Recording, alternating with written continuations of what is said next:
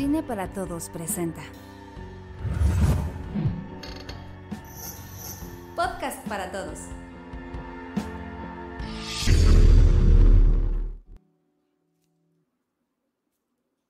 Bienvenidas y bienvenidos a un podcast más de Cine para Todos. Eh, en esta ocasión, como verán, estrenamos cortinillas. Ya están listas, ya hicieron su tarea Miguel y Vic, entonces ya podemos estrenar cortinillas.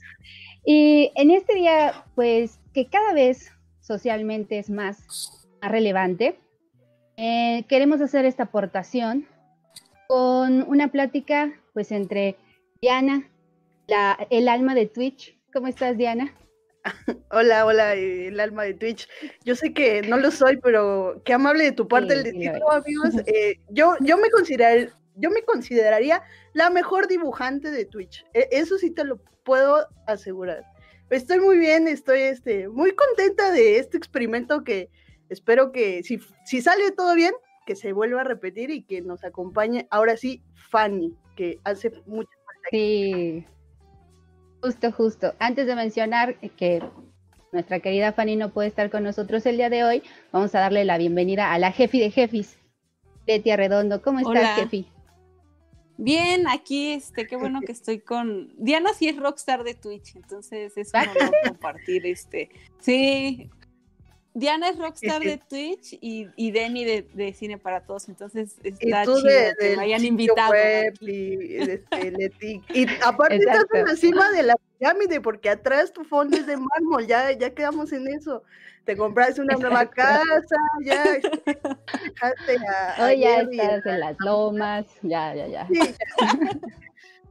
Qué Pues, la verdad es que, como menciona Diana, sí estaría muy, muy padre que esto se repitiera, ahora sí con, con Fanny a bordo, porque creo que va a ser una experiencia muy interesante para nosotras platicar sobre estas figuras de mujeres en el cine como tal, no solamente nombres de directoras, que creo que eso era un tema que discutimos mucho eh, organizando esto, ¿no? ¿Cómo queríamos abordarlo?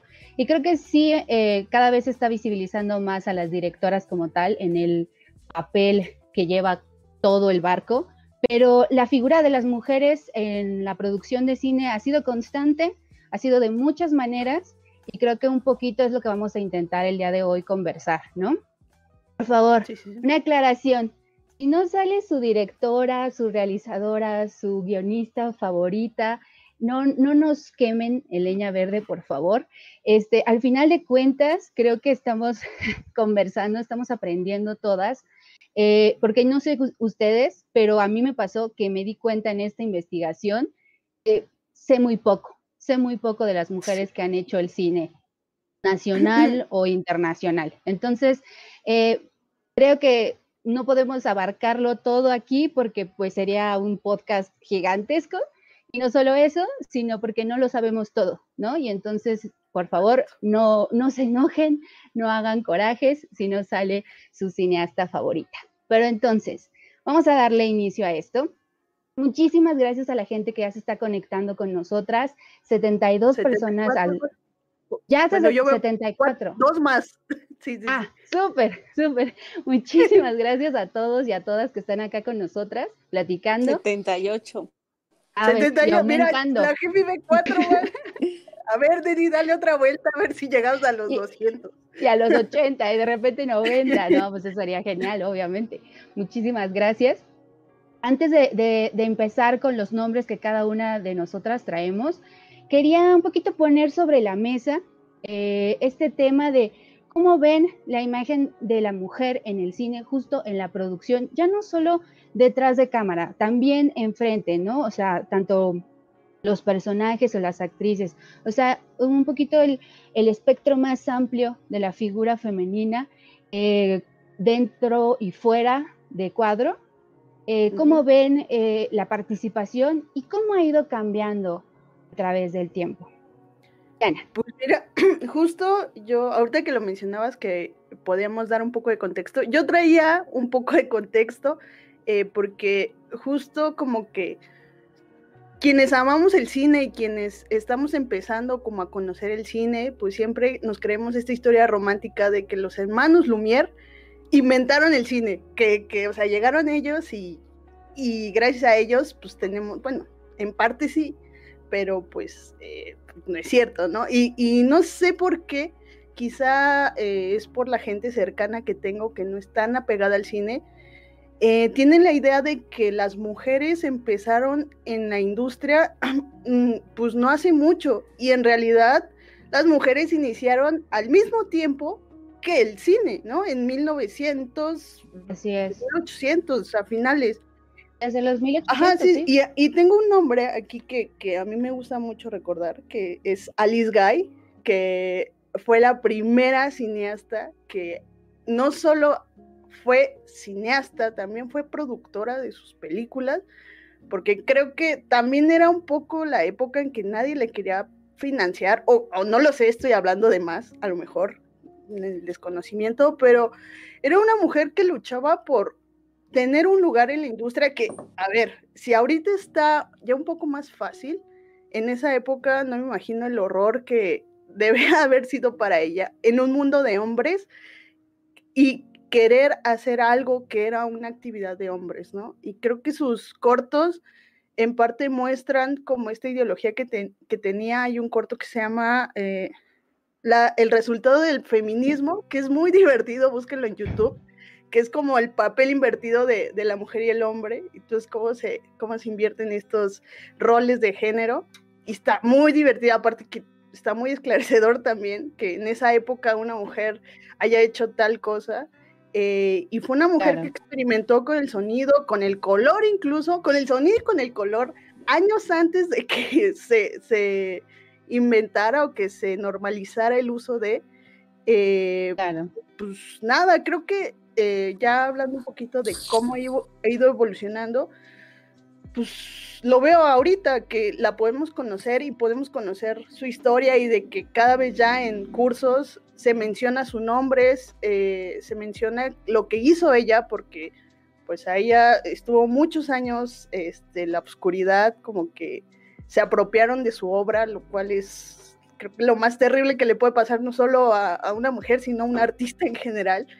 Eh, y ahorita pues están cambiando las cosas, justo lo que decías, eh, no sabemos nada de las mujeres o sabemos muy poco de las mujeres que están delante y detrás de la cámara, pero creo que el año pasado hubo muy buenas cineastas debutantes que salieron y, o sea, creo que ahí me di cuenta que qué chido que, que poco a poco estemos labrando como ese camino que, por el que hemos luchado durante tantos años, ¿no? Y ya. Claro. Vas, Leti. Y que este sea un, un espacio este. para ello, ¿no? Para, para seguir platicando de estas mujeres. Uh -huh. eh, pues retomando un poquito lo que decía Deni al principio de que pues no vamos a mencionar a todas, eh, ahí relaciono algo que también hay mucho trabajo que no se conoce, o sea, tanto no conocemos todo como, o sea, no nada más nosotras, pues, sino en general hay mucho trabajo que no se conoce, porque pues sí, desafortunadamente todo este, lo que le pasó a Alice Guy, pues le pasó a muchas cineastas en, muchos países, ¿no? Y entonces poco a poco se va recuperando como ese legado, eh, pues con el tiempo, y eso es algo bueno. Y ya comentando lo que decían de pues, las mujeres que han estado este, ahí detrás, no nada más como en la dirección o en la actuación, pues tan solo si en el caso mexicano nos vamos al, al caso de Mimi Derba, pues ahí, o sea, es un, es un nombre que se, que se conoce mucho, pero eh, conocer lo que hizo en cada eh, departamento, por así decirlo, es muy importante porque creo que sí fue un ejemplo eh, además de la actuación, si dejamos como esa parte más conocida, pues ella tuvo mucha intención y no nada más tenía la intención, sino hizo muchos esfuerzos por eh, la industria, o sea, como tal, por presentar eh, modelos, a, en ese momento a las instituciones educativas que estaban pues eh, relacionadas con el cine, modelos de cómo hacer funcionar una industria, hizo sus esfuerzos, este, y como ya en la, en la onda más privada de fundar este Azteca Films con o, otra, no recuerdo al otro uh, director, les duró muy poquito, era, era este, ¿no? Uh, es que Fernando... no me acuerdo su nombre. Me acuerdo y yo te hice el hilo, perdón, no me acuerdo. Eh, pero bueno, pero el, eh, fotógrafo sí era, era ajá, sí, exacto.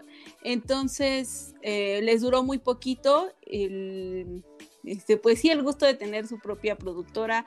y de producir muy poquitos títulos, pero creo que ah, es, curioso incluso conocer su historia porque tiene muchos paralelismos a la actualidad. O sea, ¿cuántas productoras no están ahora queriendo hacer esto? Duran poquito por falta de dinero, por falta de apoyos.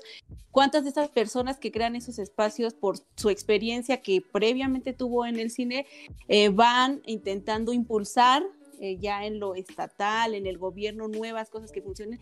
Y al final, pues nunca se hizo nada. Entonces creo que ella es un ejemplo de, mm, pues de alguien totalmente entregada al cine em, y que hay una parte de la historia del cine mexicano, pues que no se puede entender sin sus esfuerzos. Entonces creo que desde ahí, ah, ya después de ahí, pues vinieron muchas otras mujeres pero si partimos, pues digamos que de las pioneras, ella, aunque les digo, se hable mucho por ciertas partes de su carrera, creo que en general es muy indispensable para hablar de otros departamentos también. Claro. Ahorita mencionaste algo súper importante, Leti, sobre estos paralelismos. Parecería que estamos hablando de, nombres que, pues sí, obvio, están en la historia del cine, tanto nacional como internacional, pero alejadísimos, ¿no? Es, las prácticas que ellas vivieron alejadísimas de nosotras y no es cierto. Ahorita que mencionabas lo de los paralelismos en cuestión de armar su propia, su propia productora, es algo que también eh, salió a colación en, una de las, de las mujeres que, presentaré al rato, y, que también, por ejemplo, a Fernanda Valadez, no sé si alguna de ustedes la tienen, pero ella eh, hace Nahua, Films, me parece, junto con otras mujeres por lo mismo, ¿no? Como para tener este equipo, más allá de si en el caso de, de, de Mimi Derba, pues no precisamente mujeres, pero sí con Fernanda Valadez, decir, hago mi propia productora y quiero este, juntarme con más mujeres para hacer cine. Entonces, estamos hablando de una cineasta de este siglo, hace, unos, hace un año, ganando muchísimos premios y está todavía en paralelismo con Mimi Derba de principios del cine mexicano, ¿no? Entonces, eso es un temazo que regresaremos a ello.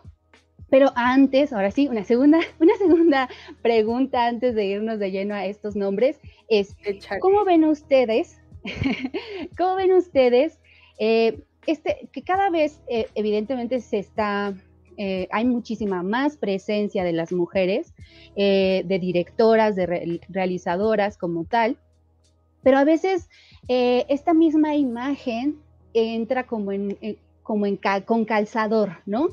Llamémosle con estas, estas cuotas de género o no sé cómo cómo expresarme del todo sobre ellas, pero tomando el ejemplo que sucedió con eh, Cazafantasmas, todas mujeres, ¿no? Lo que está por venir con el personaje de Avengers también, ¿no?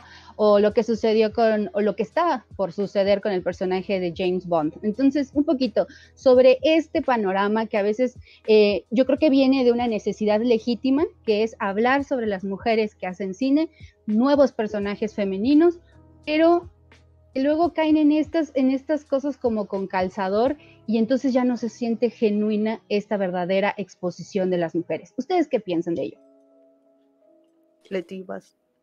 Em, pues es que, por ejemplo, retomando esos títulos que dijiste, como Capitana Marvel y los cazafantasmas, hizo. Que bueno, son los que... Capitana Marvel también cuenta.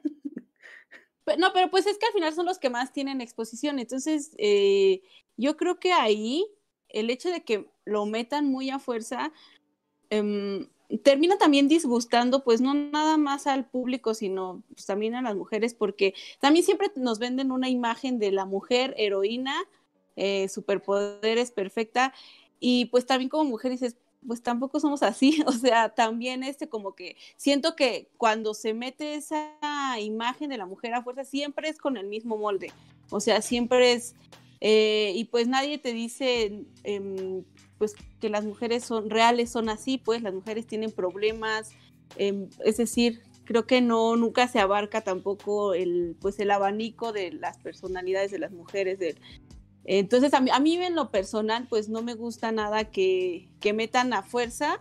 Ah, bueno, vamos, ahora todas van a ser mujeres y todas van a ser mujeres perfectas, buenas, heroínas y las van a amar todos ah, porque la mujer pues santa, no, ajá, exacto. Entonces también como que irte a ese lado por ese molde a mí me molesta mucho. Y bueno, realmente el, cine de blockbuster es el que lo está haciendo. Em, es una fórmula, pues, no sé cuánto les dure en cuanto al gusto del público, no sé cuánto trascienda realmente ese tipo de, discursos, o sea, cuando realmente quieran hablar de un problema de una mujer y, ya lo lleven a la historia, pues va a ser una cosa muy diferente. Y en cuanto a, creo que la, les decía, la industria, la gran industria es la que hace eso, porque pues si nos vamos como al cine un poquito más independiente, que no tiene tanta distribución, tanta exhibición, pues sí hay, sí hay muchos personajes y ahí es cuando ves el otro lado, ahí sí hay muchos personajes en los que se explora pues toda la gama de experiencias que puede tener, pues no nada más una mujer, sino un humano como personaje, pues. Claro. Sí, y justo no, Leti, no veas Mujer Maravilla 2 porque te vas a enojar más. Yo me enojé en buen, y justo, justo el comentario que decías, no sé cuánto tiempo les dure, pues es bien raro, ¿no? Porque me acuerdo que el fenómeno Mujer Maravilla, la 1, era como, oh, sí, este, Patty Jenkins llegó a, DC para, para darle voz a las mujeres, y, perdón, pero para mí no fue nada de eso. Y se descubrió en, esta segunda película que, a ver, eh, para empezar, una mujer es mala porque o sea, una mujer es discriminada. Envidia a la otra, ¿no? Ajá, aparte, una mujer envidia a otra. Es discriminada y es tratada mal porque es fea, o se siente fea más bien, eh, y no se arregla. O sea, dime qué tipo de, visión feminista es eso. O sea, a mí me dejó un montón. Y, y quiero hacer el comparativo a esta película que salió el año pasado que se llama La asistente de Kitty Green, que a pesar de que también viene como de la, bueno, no, no viene de la misma, industria hollywoodense porque la cineasta es australiana, pero como que los gringos la adoptaron. Eh, o sea, sí te das cuenta de, de, cómo cambian las visiones cuando no están atiborradas de dinero, porque el asistente, aunque se ve que hay presupuesto, o sea, su objetivo no, ni siquiera es cosificar a nadie, o sea, es tratar un problema tanto como el acoso y la explotación laboral y sexual. Eh, y en La Mujer Maravilla no, al contrario, quiere hacer dinero de eso, porque hay unas escenas en, en 1984, o sea, que, que, dices, o sea, esto lo filma un hombre y lo cancelan. ¿Por qué Patty Jenkins está haciendo este male gaze, female gaze? Eh, mm. que a mí no sé por qué nadie lo, lo ha este, analizado a profundidad. Y creo que eh, Hollywood o Disney eh, es el primero que se pone la medallita de, sí, nosotros somos este, protectores de animales, nosotros somos este, protectores de la libertad, casi casi, y nosotros sí somos feministas, pero pues, me pones este tipo de películas y te digo, pues, ¿feminista de dónde? O, o apoyar a la mujer de dónde? Claro. Sí. Otro, un último punto antes de que se me olvide. Eh, primero, en cuanto a mm, esto que menciona Diana de mm, bueno, de las empresas que meten este tipo de personajes, discursos, pues también eh, es curioso cómo ellos quieren dar un mensaje al leccionador, pues, al exterior, eh, cuando realmente dentro de su industria, pues hay muchas cosas cuestionables en cuanto a género, pues, entonces creo que si también esa intención no viene desde, desde el interior de cambiar ciertas prácticas, ciertas prácticas de acoso, de darle realmente más participación a las mujeres dentro, desde la concepción de una película, pues creo que también por eso se nota muy falso y también por eso no saben cómo proyectar este tipo de eh, personajes. Y eh, por otro lado, ahorita que mencionaba lo de los personajes, pues que se nota que son muy a fuerza, que saben, que ni siquiera conocen como las preocupaciones de las mujeres. Recordé esta película del año pasado, eh, ay, ¿cómo se llama? Never Rarely, Something's Always. Ah, ah, sí. Esta película, o sea, a mí me gustó, ajá, me gustó mucho más allá del tema, porque también luego eh, con los temas se quieren colgar, pues, y esta, y esta película es, digamos, redonda en todo su, su sentido, porque muestra a este par de, chavitas y las muestra enojadas, incluso entre ellas tienen como esta riña, pues cuando entiendes que ya están hartas de ellas mismas, eh, de estar todo el día juntas sin dinero, la otra no sabe qué hacer, o sea, entonces como que por un momento una te cae mal, otra te cae mal, ellas se caen muy mal y actúan mal, o sea, y, la directora nunca tiene como esta, em, o sea, como esta necesidad de decir, no, es que, ¿cómo se van a portar así dos amiguitas? No, todo es bueno. Pues claro que no, en una situación así, em, de que no tienes dinero, que tu amiga pasó por eso, que tú también, entonces muestra como algo en real, ¿no? Entonces, a mí me gusta mucho ese tipo de, pues, de películas, o sea, ahí es más bien cuando notas la diferencia. Bueno, aquí se nota que ni siquiera partieron de, ah, queremos dar este discurso, no, vamos a explorar la relación de dos mujeres que van a este lugar eh, y cómo terminan hartas y hay matices en su forma de comportamiento. Un momento pueden estar eh, momentos como muy tiernos entre ellas, pero también momentos enojados, porque así es también la relación pues entre amigas, entre primas y ya, sería todo. Creo que ahorita todos estos temas que han salido, por ejemplo, el de la libertad, ¿no? Con la cual cada cada realizador aborda sus, propuestas y la, parte de, ser genuinas con esas propuestas van a ir saliendo con cada una de, los nombres que estemos ahorita en nuestras listas. Pero antes quiero recordarles a todas las personas que están acá en el chat que pueden, por favor, en super chats, que vamos a tener la sección hasta el final, eh, todas sus preguntas, ahí por favor. Además, bueno, el chat para seguir conversando entre ustedes y que nosotros podamos estar al pendientes, pero los superchats vamos a tener ya nuestra sección igual porque Miguel y Vic ya hicieron su tarea y ya tenemos cortinillas. Entonces, no, no desperdiciemos esa, esa oportunidad de los superchats. Ahora sí, ¿quién se avienta el primer nombre? Diana Leti. Vas, Diana. Ay, madre. o sea, habló para echarte la bolita, Diana, venga. ya ves, Leti, cómo. Bueno, ya, es cierto. Eh, pues mi primer nombre es eh, para que los que andaban diciendo que no sabían quién era la persona que aparecía a la izquierda de la portada, es Luciana Kaplan, amigos. Eh, yo voy a hablar de ella porque saben que me encanta el documental.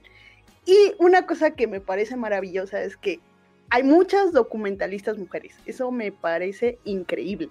Entonces es algo que me di cuenta eh, porque de hecho no sabía si meter a Tatiana Hueso, si meter a este, Eva Villaseñor o meter a, Laura a Laura Herrero o no sé, tenía un montón, pero creo que eh, metí a Luciana Kaplan porque yo no había visto su obra maestra que se llama eh, La Revolución de los Alcatraces.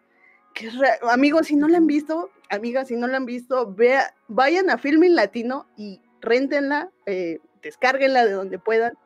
Ya. porque una de las cosas que a mí me gusta del cine de Luciana Kaplan es que es muy consciente del un documentalista o y documentalista mujer tiene que ser consciente de su realidad, amigos. Eh, a mí me gustan los documentales que no retratan, sino reinterpretan la realidad que estamos viviendo a, través de la mirada de la cineasta. En este caso, Luciana lo hace eh, en su ópera prima, digamos que lo hace con una mujer que intenta ser eh, diputada eh, local de su comunidad, que es Oaxaca, porque se da cuenta a través del documental, vamos siguiendo a esta, ay, se me olvidó el nombre, creo que no la, ah, sí, Eufrosina Cruz Mendoza, a través de, todo su recorrido, no, no como en campaña, sino es un recorrido que ella hace, sea candidato o no, a, las diferentes comunidades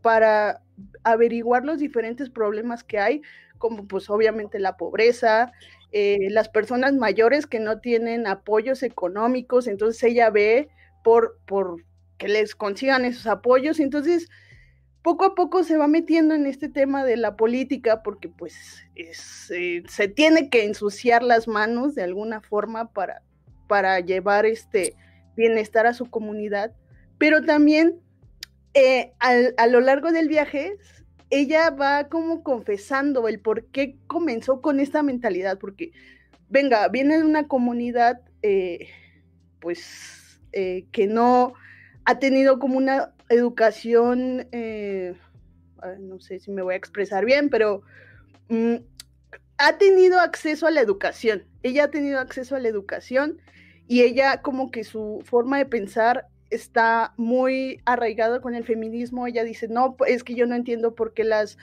eh, chicas de 16, 12 años se tienen que casar a fuerzas con un hombre, o sea, no sabes si mañana va a llegar, va a, llegar a tu casa un señor y te va a pedir, porque ah, allá no, no se casan, o sea, no, no se enamoran, sino se arreglan matrimonios. Entonces ella está muy consciente de eso. Entonces, a lo largo del documental vemos como ella le dice a una niña, tú vas a estudiar y tú te vas a salir de aquí porque tu papá es un borracho. Y entonces, es como, ah, no sé, a mí me gustó mucho su ópera prima porque justo estamos como conmemorando esto, ¿no? Una lucha que es como en contra de todo lo que nos ha oprimido desde hace años, como el, no, es que tienes que, traer falda, no es que te ves mal con pantalón, no es que eh, sonríe o, no, no le respondas a tu papá o no le respondas a, a quien te diga qué hacer, ¿no? Todas estas normas para las mujeres. Sí, sí, entonces e, este documental a mí como que me llegó, justo, justo hoy lo vi y me llegó y fue increíble. Pero aparte, Luciana tiene otro documental que se llama Rush Hour, que trata sobre la, sistema, en, la forma en cómo nos transportamos de un lugar a otro en ciudades grandes. Hay tres ciudades, Estambul, Estados Unidos y, México, la ciudad de México, de Catepec.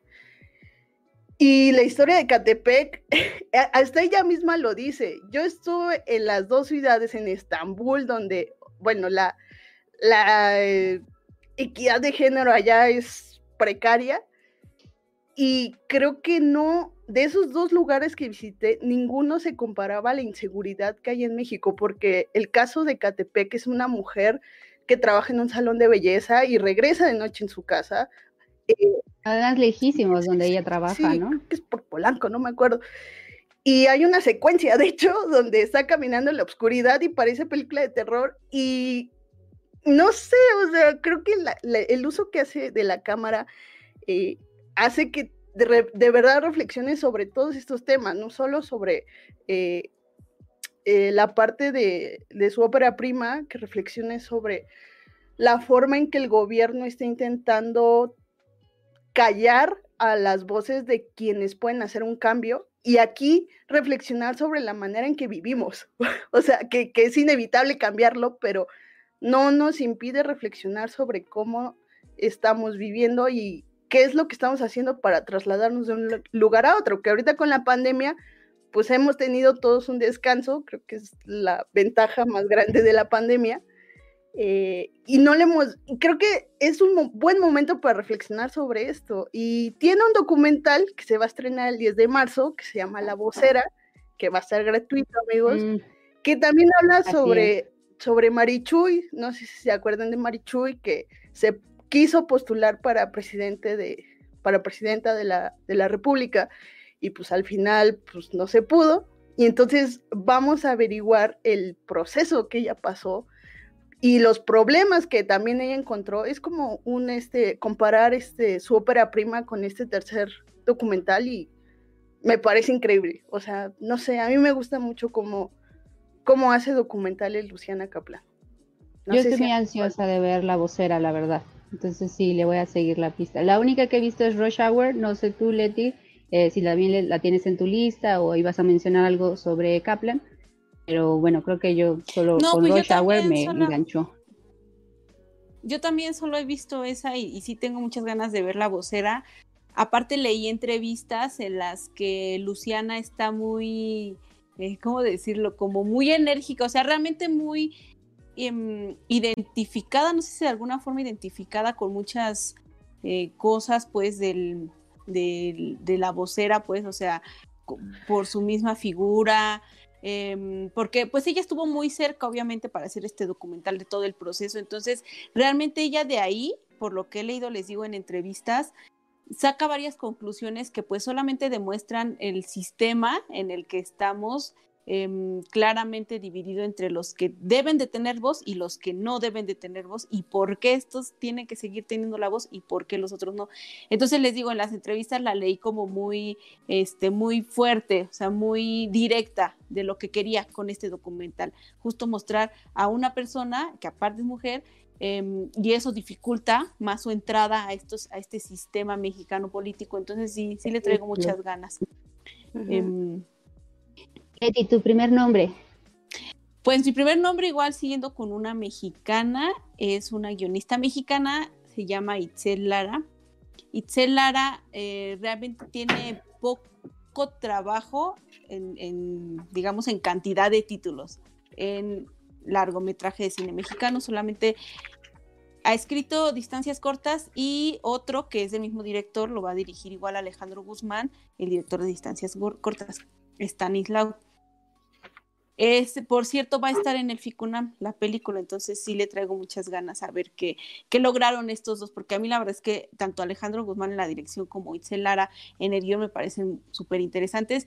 Y ella la, destaco, pues no nada más como guionista, sino como dramaturga, como escritora en general, que me parece que es un ejemplo de las cosas sencillas, pero bien hechas y hablando desde, como muchas veces se ha platicado en este espacio y en su F7, hablando desde lo que a ella le, pues, le interesa y le llega. Eh, este, si ustedes han visto pues la película, ustedes en el chat, se trata de un hombre que pues pesa como 200, más de 200 kilos y obviamente no se puede mover y em, encuentra las formas, encuentra algo que lo motiva a moverse y, y lo logra por una, por varios factores que influyen ahí, más que físicamente, pues emocionalmente, o sea, encuentra motivos emocionales para moverse de su casa. Y es una historia, pues, a mí se me hace una historia muy sencilla, pero se me hace una de las películas mejor hechas en, en los últimos años del cine mexicano. ¿Por qué? Porque son tres personajes, son varios personajes, pues, pero el protagonista, que pues eso es labor de, de Itzel Lara, Em, con su antagonista, que es interpretado por una gran actuación de Marta Claudia. Eh, son súper, eh, obviamente, polos opuestos, pero los dos tienen tanta fuerza y a uno lo quieres tanto y a ella la odias tanto. Eh, y, y, ese es como un ejemplo de lo, lo básico, digamos, de guion, pero que Itzel manejó muy bien a partir de una experiencia personal, porque ella tuvo ahí una situación parecida con familiares con familiares que igual no podían movilizarse por condiciones física, entonces, físicas, entonces pues ella parte como de, ese, mm, em, de esas vivencias y lo lleva a una historia que es divertida, o sea, tampoco está, nos vamos a, ir al Valle de Lágrimas con la historia de ellos dos, es una historia súper divertida de amigos, o sea, de amigos aparte em, bien, bien diferentes, está el señor ahí, este Está el como el joven ahí medio darquetillo, rockero, que no sabe qué hacer y nada más va para comer galletas. Está el, el, esposo de su hermana, o sea, está su cuñado que pues es como un reprimido así bien cañón. Entonces es un conjunto de personalidades. Em, y les digo, a mí se me hace muy, mm, o sea, yo sí le aplaudo mucho cómo logró eso. Un tema sensible, un tema profundo, de, y aparte, pues les digo, agarra como que estas cosas básicas que aprendemos en el guion, que es como, bueno, que la dimensión que psicológica, que la dimensión física, que la dimensión social, y me parece que las tres están ahí, y les digo, es eso, es como, como el ejemplo de, de, lo básico a partir de experiencias, y pues ahí también pues tuvo mucho que ver la, la, dirección de Alejandro Guzmán, que les digo, se me hacen como súper concretos en lo que quieren. Queremos esto.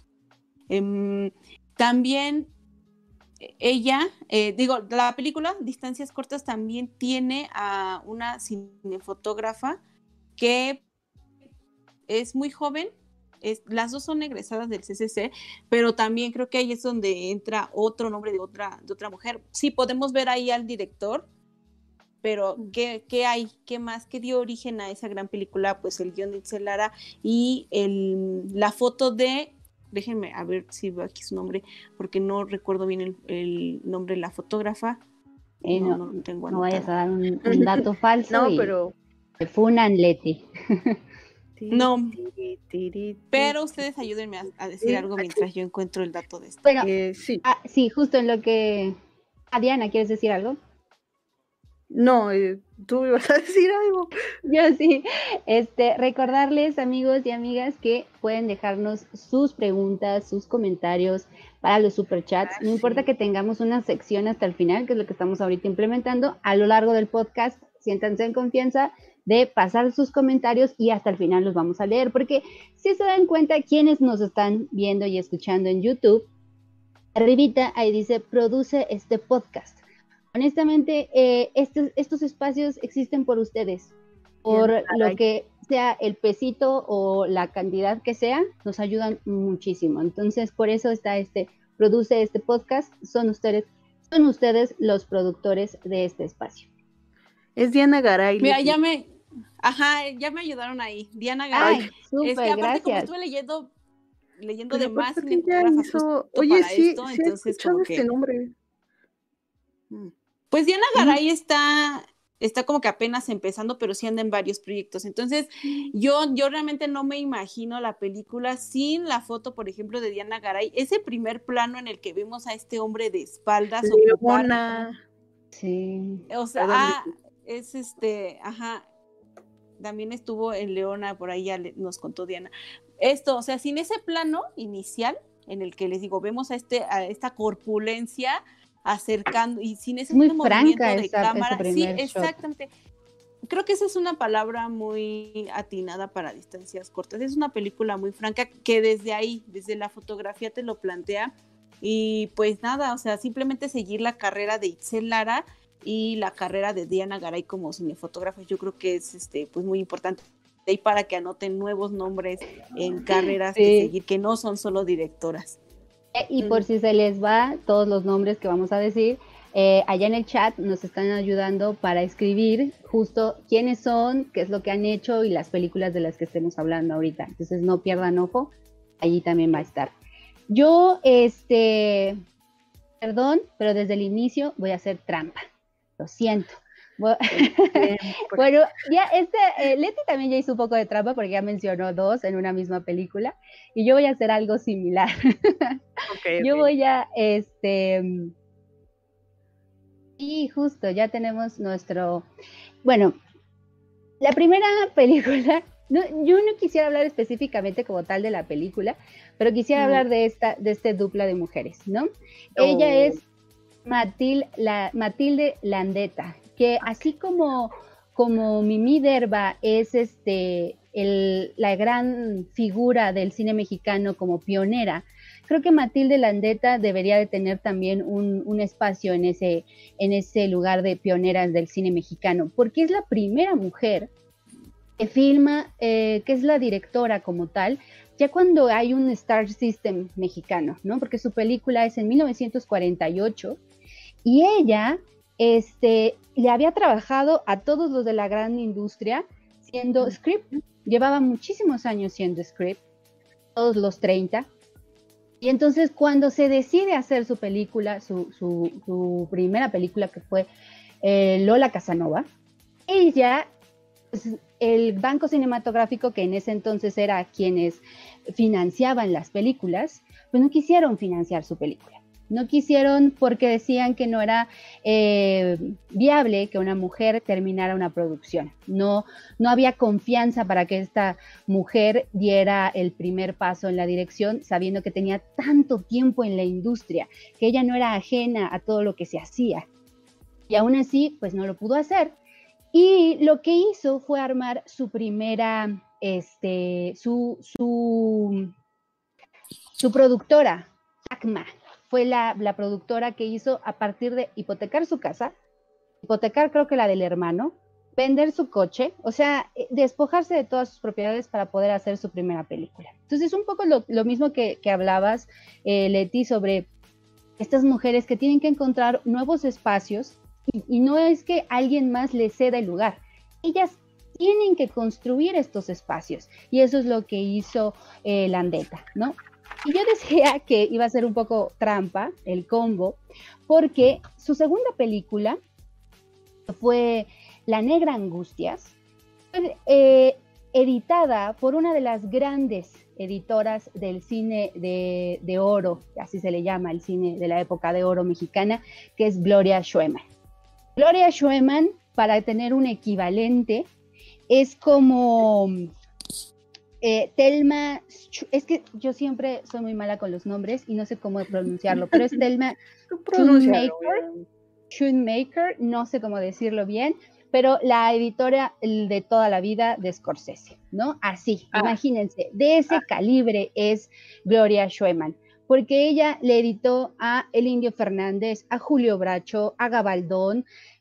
Película que se acuerden del cine mexicano, ella la, editó, es muy probable que ella la editó, porque ella editó 221 filmes del cine mexicano.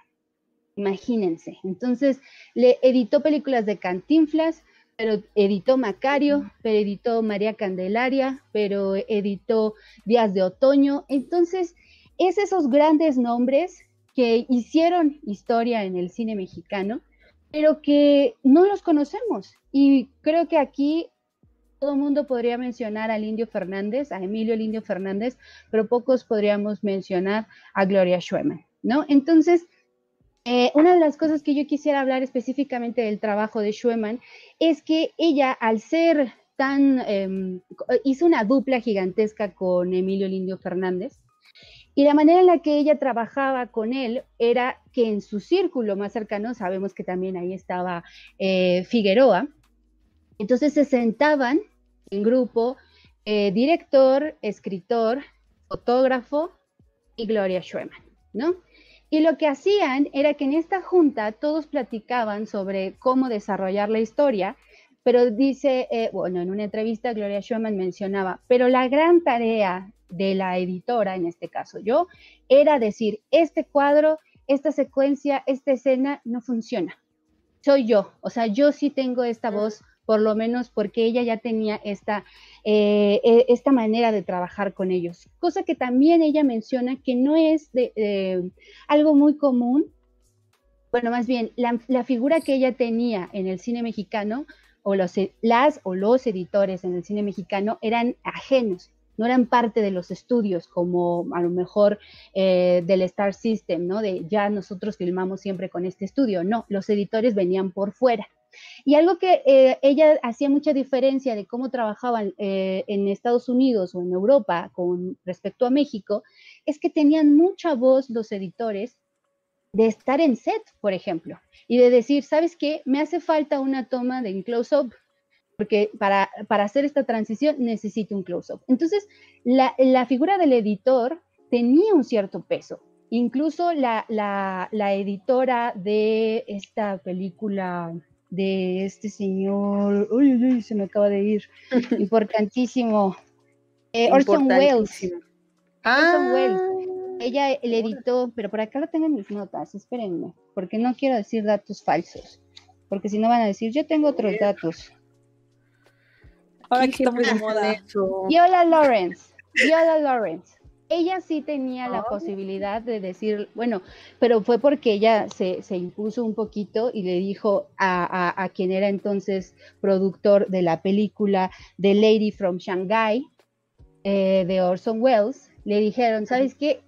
Es que hace falta un shot de tal y tal y tal y por favor me lo pones porque a mí me hace falta, ¿no? Entonces había esa posibilidad. Mientras que Gloria Schumann trabajaba con el, con el material que le llegaba. Ella no tenía esa posibilidad. Si bien estaba en estas juntas previas, no podía hacer eh, después una, una, petición extra porque eso no era posible. Un retake era imposible. Así que Gloria Schumann tenía que trabajar con lo que eh, el material que ya estaba hecho. Entonces, algunos por ahí mencionan, nunca sabremos verdaderamente eh, qué tan buena editora era ella, porque entonces, porque podemos decir que se le atribuye todo el trabajo al Indio Fernández o a, o a este o a Figueroa, pero en realidad pues ella tenía que hacer maravillas con un con un metraje que, que no tenía injerencia, entonces nunca vamos a saber exactamente cómo las, las, grandes virtudes que tenía Gloria Sherman. Entonces, para mí esa es como la gran dupla que quería traer de inicio, porque son pioneras en, este, en, mencionar nombres de mujeres en el cine mexicano. Matilde Landeta, que después de esta tercera película que hizo, que se llama Trotacalles, tuvo que pasar 40 años 40 años para que volviera a hacer un largometraje que pasó sin pena ni gloria. Y, y, que tuvo mucho que ver porque tuvo ahí algunos problemas de litigio sobre su autoría de un guion que ganó después un Ariel y que no querían mencionarla. Entonces, desde ahí fue un poco vetada, estuvo en Estados Unidos, pero eh, ahí está, la semilla de una mujer directora en, pleno, eh, en plenos años 40, en el que la imagen de los hombres era eh, evidentemente mayor, y la de Gloria Schuemann, que no es que no trabajara, no es que no tenía trabajo, al contrario, tuvo mucho, pero nunca se ha visibilizado de la misma manera como a un Figueroa, por ejemplo. Pues un ejemplo más de esta, este, pues como de todo ese trabajo oculto que, em, que te, te, ayuda incluso a entender la manera, la, la, película de una manera diferente. O sea, no nada más es el dato, o sea, no nada más es, no, pues es que editó tanto y las películas de Emilio Fernández editó tantas, sino que eh, recordemos la importancia que tiene el montaje y la edición en una película. Entonces, cuando uno revisa a un director, eh, no revisa un trabajo plano, o sea, revisa un trabajo en conjunto, un trabajo de fotografía, un trabajo de montaje. Entonces, pues sí, yo creo que es muy importante conocer quién está detrás de eso, porque así también entiendes la visión de los directores, la, la intención de cada película y creo que saber quién hizo cada cosa sí te ayuda a analizar diferente y a entender el porqué de la propuesta visual, o sea, del resultado como tal de la película. Entonces, creo que hay muy poquita información de ella, pero afortunadamente ya hay más información eh, cada vez más, creo, ¿no, Denny? Sí, exacto. Por ejemplo, creo que para cerrar solamente la presentación de Schuemann, eh, les diría que si les interesa a las personas que están acá escuchándonos, ya sea en Spotify o en Apple Podcast o aquí en YouTube, eh, yo encontré esta información en un sitio que se llama Edited by, o sea, editado por, disculpen mi inglés. Entonces, este, esta, esta, mm, se hizo una recopilación de más de 200 editoras eh, de todo el mundo, ¿no? Ni siquiera solo de Estados Unidos, más de 200 editoras de, todo el mundo y por eso ahí está Gloria Schumann, que es de las más prolíficas. Eh, la presentadora de ese sitio, no me acuerdo ahorita su nombre, eh, pero mencionaba, a mí me sorprendió muchísimo saber que editó más de 200, o sea, cuando el promedio son como de 40 películas, ¿no? Entonces, ya desde ahí estamos hablando de una mujer que trabajó muchísimo toda su vida y que de alguna forma está la mirada de, de porque un editor, recordemos que tiene la, función de unir estas, estas imágenes, ¿no? Darle significado al momento de cuál, cuál va primero y cuál después. Y además encontrarle un ritmo muchísimas veces a todas esas tomas que están por ahí desperdigadas. Entonces, no, no, no puedo, la configuración de un cine nacional no está, no está completo si no se menciona a Gloria Schumann, por ejemplo, ¿no? Y entonces, si quieren saber más, eh, está este sitio web, Edited by, y ahí les va a salir una gran base de datos sobre mujeres editoras de todo el mundo. Ahora sí, vámonos con la, el siguiente nombre. Diana. Sí, eh, a mí algo que se me olvidó mencionar de Luciana Kaplan eh, y no sé, quizás los nervios se me olvidó porque pues, así soy, es que produjo grandes cosas, produjo, a ver amigos y amigas, eh, perdón, produjo eh, Amores Perros, produjo la ópera prima de Gael García, que es Déficit, y produjo Presunto Culpable. Y justo voy a retomar lo ah, que acabas de decir, Denny, de cómo estas directoras, etcétera, tienen que eh, como crear su propio espacio, porque pues, pues, algunas no les queda de otra. Y eso me lleva a hablar de mi siguiente, de mi siguiente nombre, que es Luna Marán, que en esta ocasión yo no voy a hablar de Luna Marán como cineasta, porque es documentalista, quien no la conozca, ha hecho el, su documental más reciente es Tío Jim, pero yo voy a hablar de ella como productora y como, digamos, cierto activismo cinematográfico, yo lo llamo así, porque la visión de Luna es que, oh Dios mío, eh, a mí me parece muy increíble porque durante todos estos años eh, se ha invisibilizado a las comunidades indígenas. Entonces actualmente hay un movimiento hecho por ellos mismos que están tratando de crear su propio cine desde su mirada, sin necesidad de eh, antropólogos o etnógrafos que se vayan a meter a sus comunidades y simplemente hagan eh, extractivismo, eh, perdón si no es el término correcto, pero unas, un, sinónimo así de que van, Una graban mirada extranjera, ¿no?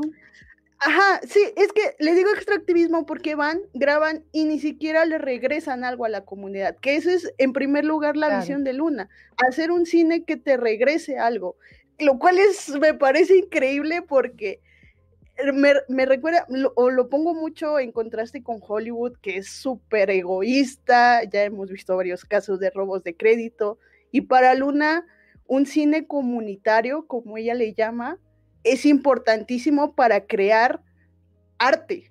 O sea, y el hecho de que ella, eh, bueno, una de sus funciones dentro de su comunidad es incitar a, jóvenes a crear cine con sus propias este, herramientas y con su propio personal, digamos, eh, dentro de la comunidad, un, cine hecho por ellos, para ellos.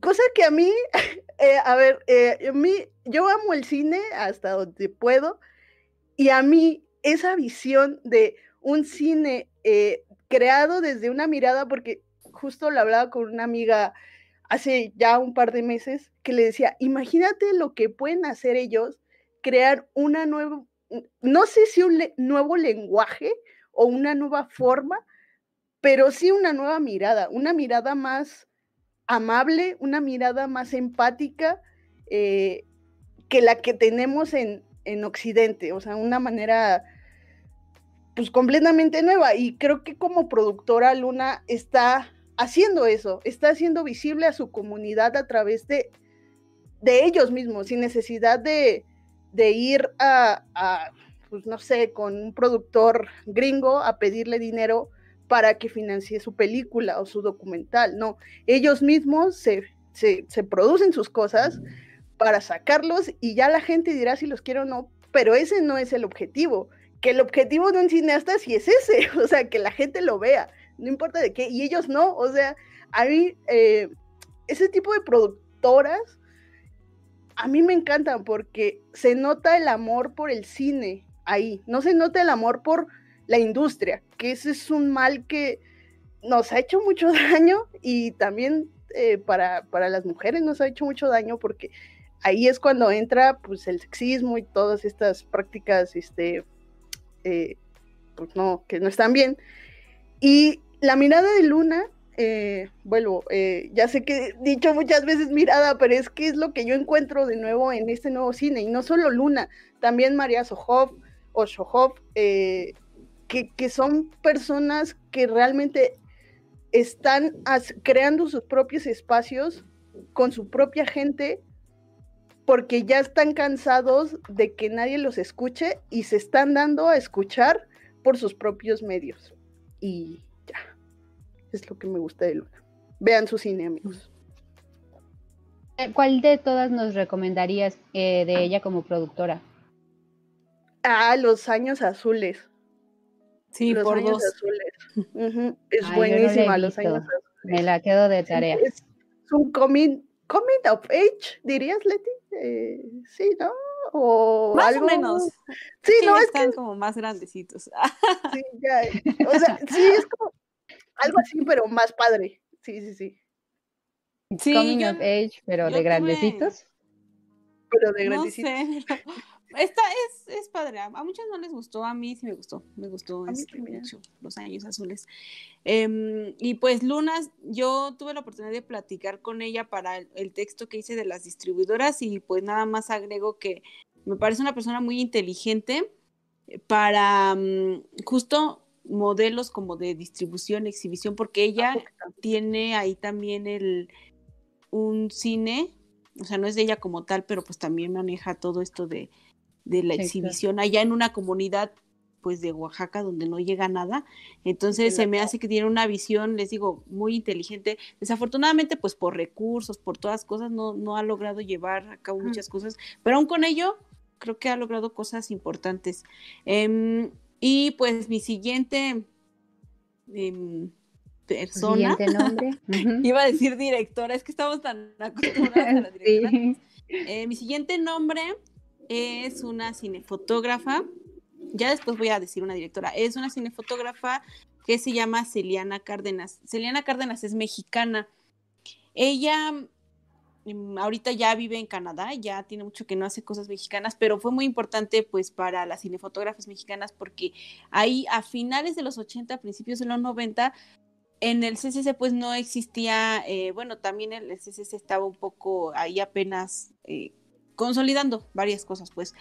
Em, y entonces el, la, lo que era la carrera de fotografía estaba pues también como muy recién creada y todo, pero pues obviamente estaban siempre ahí este, puros hombres. Y ella ingresó, o sea, logró estudiar en foto, especializarse en foto, con muchas trabas, o sea, ella misma, misma lo cuenta y pues lo logró, o sea, logró, salió de ahí y pues al momento ya de entrar, de querer entrar, y fue, es la primera, o sea, oficialmente es la primera cinefotógrafa egresada del CCC del 92, mm. es generación 88-92. Entonces ella ya cuando sale y empieza a decir, bueno, pues ahora sí, ya que vamos a trabajar, trabajo pues en varias cosas ahí asistiendo a a varios personajes de hoy muy reconocidos de la fotografía, como es Rodrigo Prieto, Lubeski, cuando ellos pues igual andaban ahí haciendo sus primeras cosas como Amores Perros, solo con tu pareja. Entonces ella como sea se intentaba meter eh, ahí para aprender, para aprender. Así fue adquiriendo experiencia estando pues en rodaje con estas personas. Em, ahí como de asistente del asistente del asistente, pero pues se empezó a acercar como tal ya al mundo de los rodajes a la cámara eh, y pues tuvo muchas trabas porque pues el sindicato de cinefotógrafos solamente aceptaba mujeres, bla, bla, bla. Y pues con el paso del tiempo ella se empezó a hacer ahí de, títulos, ella estuvo con Mariano Varo, no, no fue fotógrafa de Mariano Varo en Danzón, pero sí de, fue asistente de Rodrigo García, que es el fotógrafo de, de Danzón, y ahí fue cuando ya se empezó a ver pues que toda esa experiencia había valido de algo, estar ahí como de chisme en los rodajes de sus compañeros, había valido de algo. Y pues Eliana desde entonces empezó a, meter mucho en la cinefotografía y algo que hacen muchos, pues es que se fue de México, ella se fue a Canadá y pues en Canadá ha hecho una carrera genial, ha logrado también muchas cosas porque ella siempre tiene como esta premisa, em, no, no se dice feminista, incluso tiene como algunas este, eh, cosas que ha dicho y que a, muchas feministas no les ha gustado, pero algo que me gusta de ella es que em, ella no, no parte de, mm, más bien parte de una misión de que a ella por ser mujer no le van a permitir no hacer algo. Entonces, como que siempre cuando se encuentra esa barrera de no es que porque es mujer, simplemente lo hace porque pues ella es capaz, ¿no? Ella, ella se siente capaz. Y ahí en Canadá también ha logrado varias cosas. Ah, em, igual en el sindicato, hay un sindicato allá muy famoso, también fue la primera en lograr ingresar a ese sindicato de, cinefotógrafos. Es la primera eh, mujer mexicana que este, dirige la fotografía de una de las cadenas más importantes ahí en Canadá. O sea, ha logrado como que los mismos em, paradigmas que llegó a romper aquí las mismas barreras, lo está haciendo allá y pues ya realmente tiene toda su carrera ya, si ustedes la siguen en, la siguen en Instagram, tiene un montón, siempre está en rodaje y haciendo que series y haciendo que películas y así. Y pues les digo, aunque ella ya no tiene una carrera en México, sí dejó abierta la puerta porque pues eh, del CCC, si algo se hace muy bien en el CCC, son es la cinefotografía. Y pues de ahí ya le dio mucho mm, apertura a muchas otras cinefotógrafas que han salido de ahí, como Dariela Ludlow, Mariana Seco, eh, y que pues no hubiera habido esto si ella no hubiera pues luchado por ese espacio ahí en el CCC y ya posteriormente pues en general en toda la cinefotografía mexicana. Sandra López también. Sandra López también. Ok, eh, ahorita que mencionabas sobre lo de los temas, ¿no? Porque parecería que encasillan también, ¿no? A las realizadoras. ser mujer en ciertos temas. Y creo que este, mi siguiente nombre, no podría decirse que se sale de ello, pero un poco de estas expectativas de qué tipo de, de historias se van a contar. Y ella es Sara Minter. Sara Minter, la verdad es que yo la encontré por este clavado al que me aventé de los años 80. Y fue porque eh, yo quería un poco, en, ya lo hemos platicado en otros podcasts, pero un poco lo que yo quería abordar en este video ensayo sobre los 80 era que siempre se tiene esta idea de es una época perdida, es, un, es una década que no vale la pena estudiarse, que no vale la pena explorar, porque no, no salíamos del cine de, de, ficheras, no, más que de ficheras, del cine de albures, ¿no? Y este cine, pues, televisivo, por así decirlo, ¿no? Con las, con las estrellas de Televisa.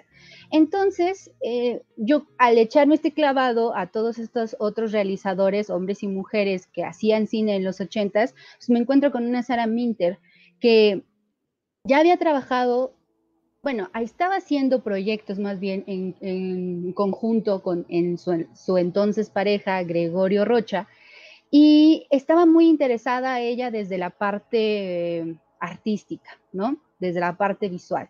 Pero también no quería desvincularse de los temas, ¿no? De la sociedad como tal. Y en esos entonces, en los 80, estaban muy mal vistas las bandas urbanas, por así decirlo. Creo que a la par de este cine del que hablaba yo, de, cine de, albures y, de y televisivo, estaría hablándose también de un cine muy libre a partir de estas eh, iniciativas de cine en 16 milímetros, ¿no? Los superocheros y también un cine súper independiente, que es de donde parte eh, Sara Minter, ¿no? Porque ella decía, yo quiero hacer cine independiente porque no le quiero deber nada a nadie, ¿no? Yo no quiero que nadie me diga qué tengo que hacer específicamente, porque al tener un presupuesto que venga de alguna empresa como tal, creo más allá de un, un financiamiento, cuando viene de una empresa, de una productora, eh, te tienes que enfrentar a que lo que tú hagas se tiene que entrar en los cánones de esta empresa. Y ella no quería eso, ella quería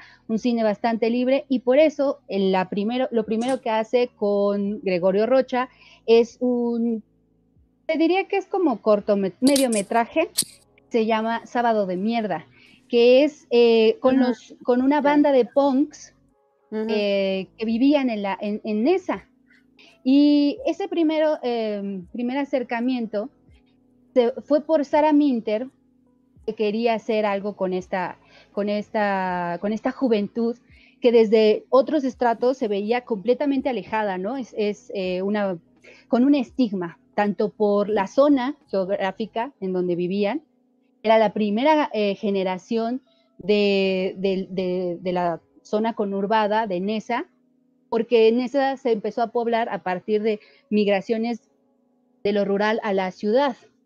Entonces eran la primera generación completamente urbana, por así decirlo, ¿no? Que ya habían nacido en esa, se sentían parte de Nesa.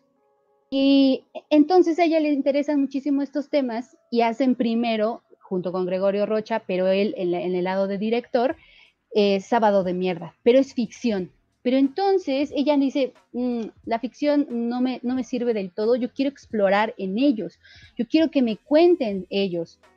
Y entonces saca un, un mediometraje, no, ya, ya es este, casi largometraje, si se, si se junta casi la hora, eh, que se llama Nadie es inocente. Justo, es esta misma banda de, de, chicos eh, que se llamaban, se autodenominaban los mierdas punk, y que este, a uno de ellos lo va siguiendo, va cambiando de que se va de esta ciudad de Nesa a otra zona. Y lo va, lo va acompañando en su viaje a través del tren, parece que es el tren de Buenavista, y todo el tiempo está dialogando con él, ¿no? ¿Qué es lo que sientes? ¿Por qué te vas? ¿Qué es lo que piensas del lugar en donde vives? Entonces ya no es solamente un poquito como la curiosidad que era sábado de mierda, de a ver cómo, se, cómo, cómo viven estos, estos chicos su libertad, ¿no? De su adolescencia, y en un momento como muy juguetón. Pero cuando llega este, este, este otro documental de Nadie es Inocente, ahí no es nada juguetón, se están encontrando consigo mismo y hablan de cómo se sienten ellos, un poco alejados de la sociedad, pero al mismo tiempo no quieren estar dentro de esa sociedad, no quieren estar en esos cánones.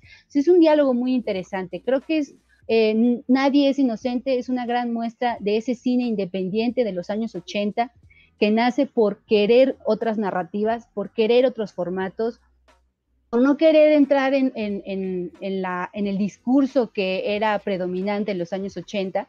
Y es un gran ejemplo como tal este documental. De ahí sale después Nadie es inocente 20 años después, que es reencontrarse con todos estos que en su momento eran chavitos y ahora son eh, adultos con vidas completamente diferentes a las que tenían en ese entonces, incluso unos ya habían fallecido, otros no, otros habían tenido otro tipo de vida, pero creo que eh, Sara Minter, por lo menos en este paso por el, porque ella después se dedicó también muchísimo al, video, eh, al cine en video, bueno, más bien como videoartista, para, para utilizar un término mejor, como videoartista, pero lo que hizo en cine en los ochentas me parece muy valioso en términos de eso, ¿no? Este cine de resistencia, este cine de periferia, pero porque quiero ser periferia, ¿no? No me interesa tanto entrar en estos cánones.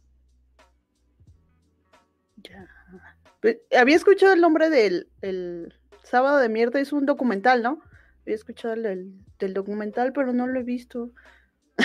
no, Sábado de Mierda sí es ficción. Sí es ficción. de mierda sí es ficción, ah. aunque tenga mucho pues del contexto de estos chavitos, ¿no? Pero la historia que se va desarrollando, que es como muy libre, y es algo planeado, pues el que sí de plano se acerca más a lo documental es Nadie es Inocente. Y los dos lo pueden encontrar en en YouTube.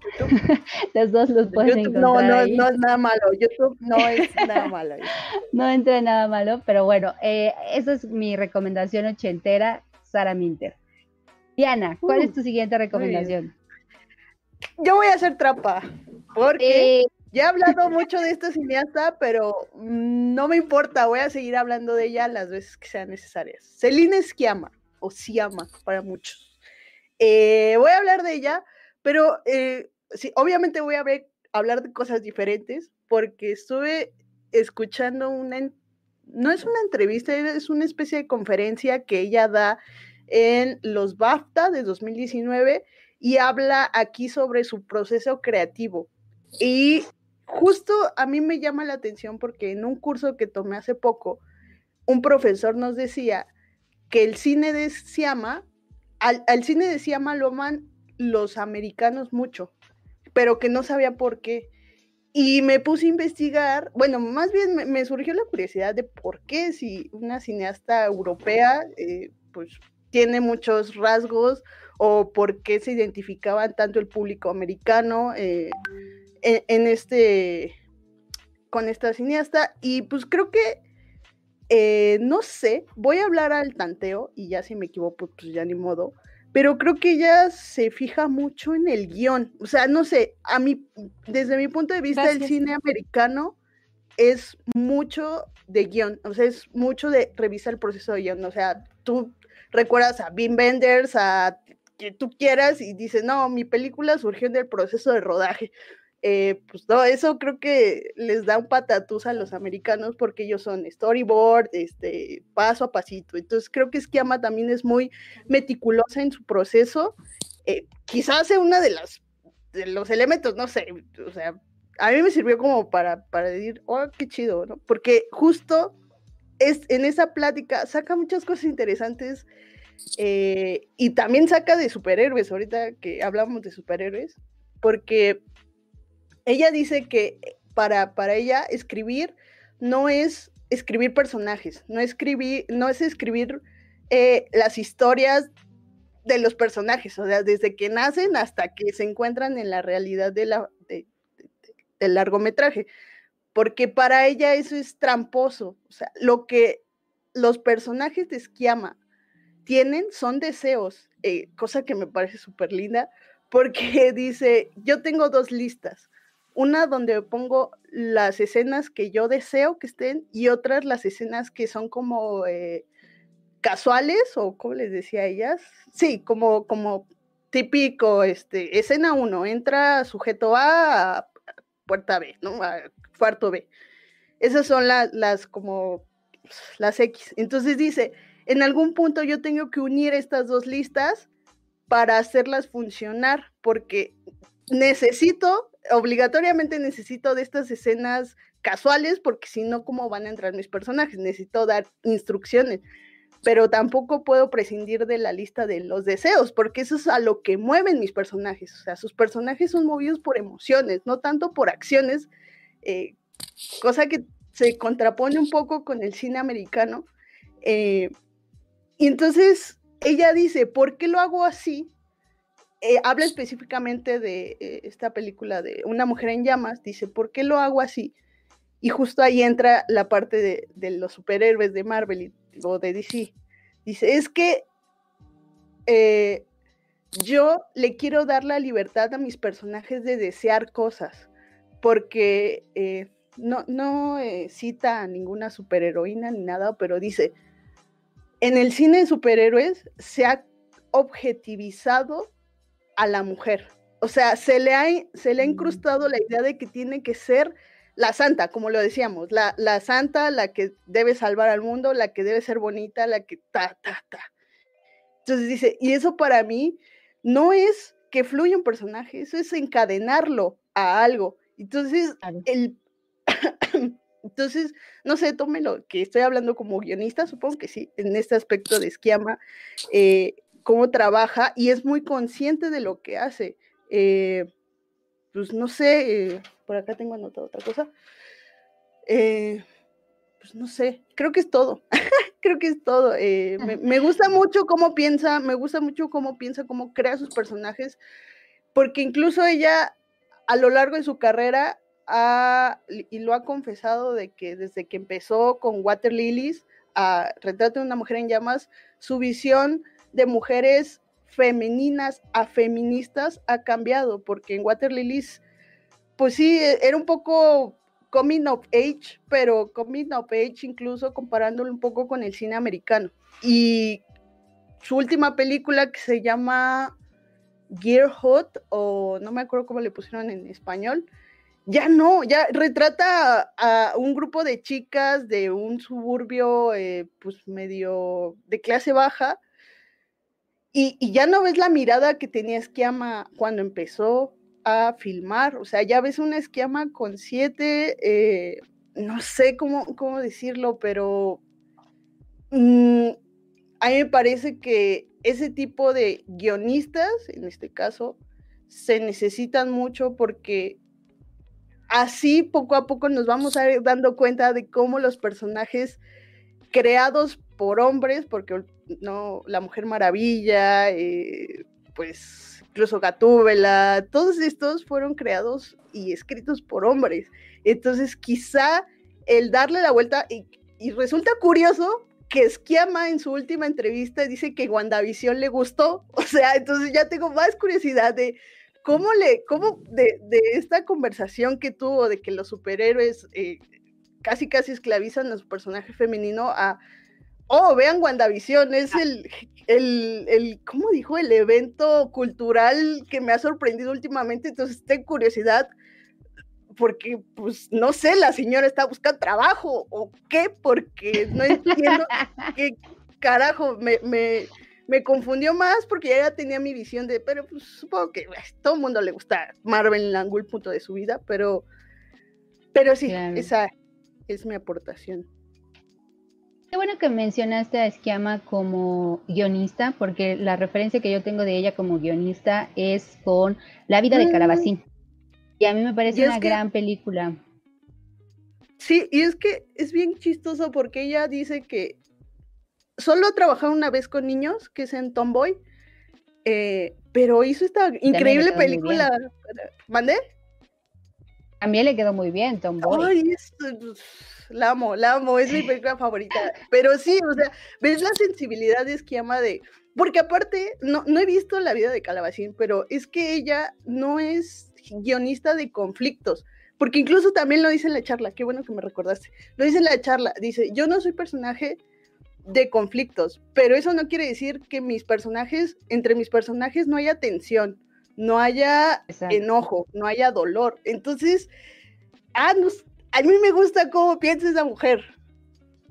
Ya. Sí, yo diría que no son conflictos como tan extremos, ¿no? Como tal de eh, que son como muy evidentes, porque sí tienen relativos conflictos, ¿no? Ahorita que la, la, más fresca que tengo es Tomboy, porque es como yo, yo deseo esto, pero se contrapone un poco con esto. Entonces, de ahí hay un conflicto ligero, ¿no? no por eso diría que no son esos eh, conflictos así como gigantescos. No, no, no, no encontraría el adjetivo, pero tampoco diría que son completamente sin conflictos.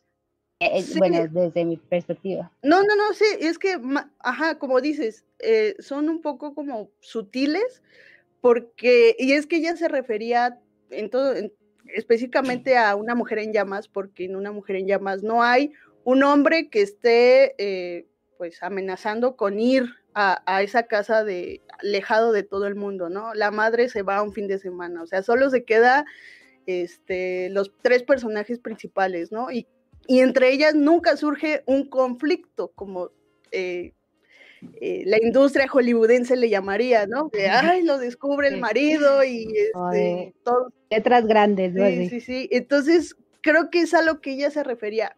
Pero es incluso de lo que habla, eh, no me acuerdo, este libro de guion que se llama, es de Bentley, que dice que el personaje, que acción acción hacia el personaje y no, no, espérenme. Bueno, lo que les decía, que los sentimientos son lo primordial en un personaje, no tanto la historia ni, ni crearlo de pe a pa, sino qué desea el personaje, que los motivos por los que va a luchar ese personaje son lo importante y la visión feminista que le da Esquiama, porque aparte también en Retrato de una mujer en llamas da como un giro de tuerca a esta historia de este mito de, de, la caverna, no me acuerdo cómo se llama, eh, que da la vuelta y se va su novia a... No me acuerdo cómo se llama. Ah, Orfeo. y bueno, sí, este le, le, da un giro muy bonito y que incluso es romántico. Y ya. Ahora sí, ya terminé. Ahora sí. Leti, ¿cuál es tu siguiente nombre? Creo que ahora sí, esta sería, eh, empezamos a nuestra, entramos a nuestra última ronda, porque si no esto se va a hacer larguísimo, pero, pero ahí vamos, vamos a hacer, este, porque sí queremos leer todos los superchats que nos han llegado, entonces, este, muchísimas gracias de verdad por todo el apoyo, estamos haciendo lo, lo, lo mejor que podemos de hablar de estas mujeronas, la verdad. Leti, este, sí, no sé tiempo. Yo la verdad todavía traigo otros dos nombres, no sé si. Ay, qué bueno, sí, yo también tengo para otra entrega, porque miren, la verdad es que eh, la, siguiente es Lina Ramsay y sí me. Eh, es una filmografía media amplia. Que, que, sí quiero empezar como desde su cortometraje hasta la más reciente película con, con, Joaquín Phoenix. Entonces no sé si nos podamos guardar para una siguiente emisión, como ven ustedes. Va, jalo porque estaría mm, bueno. Sí, yo creo que, miren, ahorita ya llevan eh, muchos nombres de tarea para que revisen, revisen ese trabajo de, directoras, editoras, cinefotógrafas que mencionamos y prepárense para una próxima entrega en la que pues podríamos seguir hablando de más, como ven. si quieren damos espacio a los superchats. Sí, porque yo también me quedé con un buen de, datos más de, otras tres cineastas, pero, pero tienes mucha razón, Leti. Creo que merecen el tiempo adecuado para, para no decirlas así como de oh, quiero recomendar tal y tal. tal sí, exacto. Este, y para comentarlas mejor entre nosotras. Eh, como hay, ahí este, sugerían en, el chat de Cine para Todos, en el chat de nosotros, podría ser una sección, Mujeres en el Cine, ¿por qué no? Y, ya, porque no nada más es como de de ya, aquí se acaba, es muchísimo trabajo el que, el que hacen las mujeres en el cine. Entonces, si quieren, vamos a los superchats. Va. Muy bien. Vámonos. ¿Les parece si vamos de uno en uno? ¿Cada quien lee uno? Eh, sí, a ver, espérate. ¡Ay, quién es ese señor! No es cierto, perdón. ah, perdón. Ah, estoy hablando sola yo. Ah, Productores del podcast. era eh, Oigo voces de más allá productores del podcast. Este, ¿qué, hacemos? Ok. Ahora sí, Nos vamos con nuestro primer super chat, que evidentemente tenía que venir de la cima de la pirámide, no hay de otra. Pero, o sea, 10 pesos, o sea. Pero, exacto, o sea, no porque está en la, cima, lo hacen un poco más generoso al buen Vic. Pero bueno, ve a Leti, y tiene porcelana. Gracias, Vic, gracias. Gracias, Vic, que fue el primer super chat de la noche. Rincón del cineasta con 10 pesitos. Está bien, está bien, Vic. Te vamos a perdonar, pero siempre y cuando en los próximos superchats te pongas un poquito más Arriba de generoso. Vas, Diana. ¿Quién este, sigue? Va. Segundo superchat es de Yair Mejía y nos dio 20 pesos. Muchas gracias, Yair. Y pregunta: ¿Cuál es su personaje femenino favorito? Oh, mm. Fíjate que yo hace poco estuve reflexionando eh, por, el podcast en el que no pude estar cuando hablaron de El silencio de los inocentes, pero a mí me gusta mucho el personaje de Clarice, honestamente. O sea, creo que es una mujer que no, no precisamente la, tienen que poner súper, así como eh, lo que decíamos, ¿no? No tiene que ser santa, tiene sus errores, o sea, por eso hay, ciertos elementos de la película en la que ella eh, cae en, peligro, porque está, es tanta su ansia de querer atrapar a este personaje que no, que no actúa con tanta cautela, por así decirlo. Y entonces se arriesga a hacer las cosas y va y hace. Entonces, por eso creo que me gusta el personaje, porque es muy, muy coherente con una mujer que tiene ansias de hacer las cosas y que no por eso siempre le va a salir bien, pero pero hace. Y entonces por eso me gustó el personaje. No te diría que es mi favorito, pero sí he reflexionado mucho de, ese personaje últimamente y por eso lo tengo como fresco. Yo, yo no he reflexionado sobre eso, pero eh, a ver, voy a, voy a hacer trampa otra vez y voy a dar muchos personajes femeninos juntos en una película que es Chicas Pesadas. Eh, creo que es la mejor película sobre la sororidad que termina en un que termina muy bien, o sea, a mí me gusta mucho esa película y conforme he ido leyendo, investigando y aprendiendo, creo que voy descubriendo por qué me gusta esa película y creo que el final tan pacífico que tiene es lo que más amo de esa película. Baslety. Es Voy. Uy, me quedé pensando mucho, no sé, exactamente, no, era algo que había pensado, pues, pero em, yo creo que mm, tomando las películas que vi en el año pasado y recordando una que ya mencioné aquí al principio que es Never Rarely, yo me quedo con la protagonista. Es un personaje femenino mm. que no necesita, primero, nos dice mucho con su actuación. O sea, Creo que ahí es un gran trabajo de dirección, un gran trabajo de guion. Nos dice mucho con, su actuación. Y es una chavita, es una mujer que no le tiene que dar explicaciones a nadie de sus decisiones que pueden ser cuestionables para varios. O sea, ella no le da explicación a nadie, ni siquiera a la prima que la acompaña al, a buscar el aborto, ni siquiera a su familia, ni siquiera a sus jefes. Y no es porque quiera ser esta mujer rebelde y así, es porque lo necesita. O sea, no tiene tiempo para hacer eso. Ella necesita ocuparse de un asunto muy particular. Y em, les digo, ni siquiera tiene que dar explicaciones cuando tiene que hacer cosas eh, que van de contra de ella. Entonces es un personaje muy complejo porque cuando ella incluso tiene que, tiene que conseguir dinero, eh, contra ella misma también es como de, bueno, no nos vamos a, a, poner a detener y por eso se me hace un personaje muy complejo, no porque haga algo bueno o algo malo, sino por su actuación y por su firmeza, por toda su construcción, me parece que eh, es uno de los personajes más destacados que yo últimamente he visto, por esa ausencia de diálogos, em, simplemente con su mirada, con la con su interacción con otros personajes como es la que la atiende en, la, con la prima y con la mujer que la atiende en la clínica, que es pues, la, escena, que le da el título a la película. Y pues ya, Sí, fíjate que creo que estaría muy, muy bueno esta, seguir con estas dinámicas, porque creo que es una película que vale muchísimo la pena platicar de ella, eh, de esta nueva ola de, de, temas y cineastas, cómo, más bien, de esta nueva ola de cineastas y cómo están abordando estos temas, porque de que se han abordado en otros, por supuesto, pero cómo se están abordando desde ahora. Y un poco creo que con esa película de Never Rarely, Sometimes, Always, tiene mucho que ver con esto que mencionaba Diana, de estos personajes que tal vez no tienen un conflicto gigantesco de letras grandes, así, ¿no? Pero están viviendo por dentro un montón de cosas y eso es lo que le, pasa, creo, a este personaje. Entonces, sí, súper. ¿Qué sigue? Eh, estoy viendo aquí. Saraí. Eh, Saraí Rábago. Sí, sí. Saraí Rábago. ¿Qué película fue la primera que hizo que notara la mirada femenina en el cine? Saludos a Deni, Diana y la jefa Leti, gracias por su resistencia. Oh, esa está más difícil.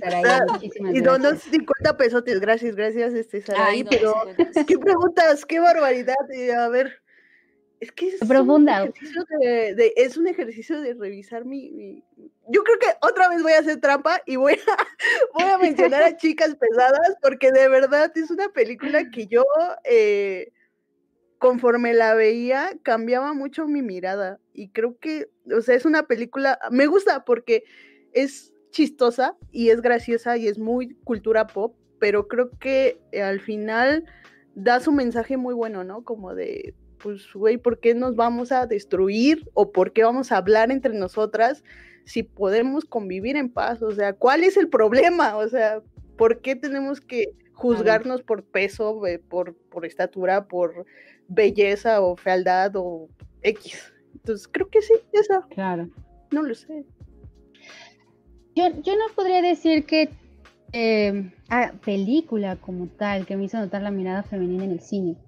Mm, no, no, recordaría la primera, pero sí recuerdo como tal una que, hace mucho, más bien que, me marcó de manera muy importante y creo que es la ópera Move de una de las cineastas que ya no tuve oportunidad de hablar y estaba en nuestra imagen, pero bueno, es la ópera Move de Agnès Balda.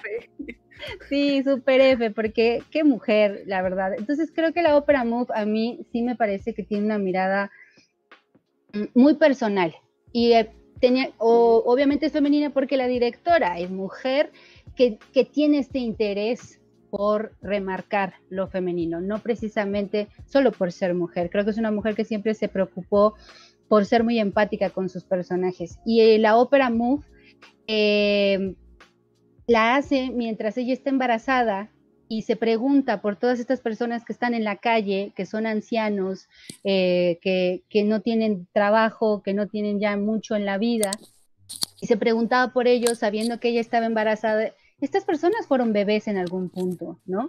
Entonces creo que una, un, sí, está muy intenso, esa ¿no? mirada, esa mirada, sí, ya. Perdón. Es, es, muy, muy intenso, como ella eh, capta a cada una de estas personas haciendo close-ups, pero que no son invasivos, creo yo. Creo que el, cine de Barda, por eso le dediqué ese, ese video ensayo, vayan a verlo y de ahí corran a todo, a, ver toda su filmografía, porque creo que es eso, es una mujer empática con todas las personas y, y es una mirada femenina porque ella es mujer, porque le interesaba remarcar eso, pero pero no podría decirte que fue la primera, ¿no? no la verdad es que no la ubico, solamente creo pues que es una que me impactó muchísimo, la ópera Mu. Sí. Sus documentales me encantan. De Leti. Pues... Leti otra vez. Híjole. No, ah, no, Leti, faltas tú, faltas tú, perdóname. Me dio un blackout, perdóname, Leti. Em, es que sí es muy complicado. O sea, es que también como mirada femenina, exactamente no sé, no, sé cuál decir. Tendría que hacer, repasar algo más, porque aparte estoy un poco nerviosa. Sí, no, es que pero, pero algo que medio menciono lo que iba a decir sobre Lina Ramsay.